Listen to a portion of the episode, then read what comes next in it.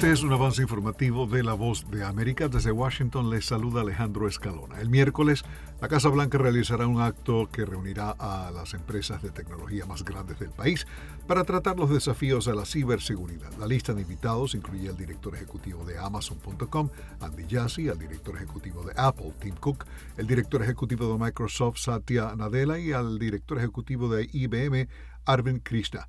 Los temas de discusión incluirán el tipo de ataques conocidos como ransomware, en el que piratas cibernéticos piden dinero a sus víctimas, infraestructura crítica, seguridad de la cadena de suministro, educación en ciberseguridad y póliza de seguro contra violación de datos.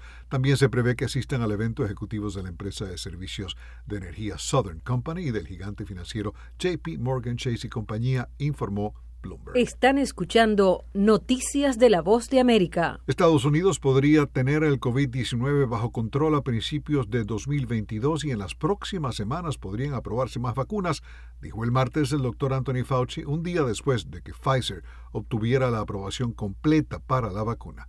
El principal experto en enfermedades infecciosas del país dijo en entrevistas de televisión que la aprobación total de la Administración de Alimentos y Medicamentos para la vacuna de Pfizer allana el camino para que más personas se vacunen y que próximamente podrían aprobarse las vacunas de Moderna y Johnson Johnson para niños pequeños posiblemente este mismo otoño. A continuación, un mensaje de servicio público de la voz de América. Para evitar la propagación del coronavirus en casa, recuerde que solo toma unos minutos limpiar las superficies que más toca en su vivienda, manijas de las puertas, interruptores de la luz, lugares donde come, control remoto, entre otros.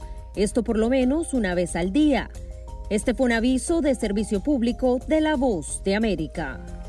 Charlie Watts, considerado como uno de los nombres más representativos del rock durante casi seis décadas, como baterista de los Rolling Stones, falleció el martes a los 80 años en un hospital de Londres. Watts tocó la batería en los 30 álbumes del grupo y en cada gira hasta que se retiró recientemente de la gira estadounidense No Filter, prevista a comenzar en septiembre.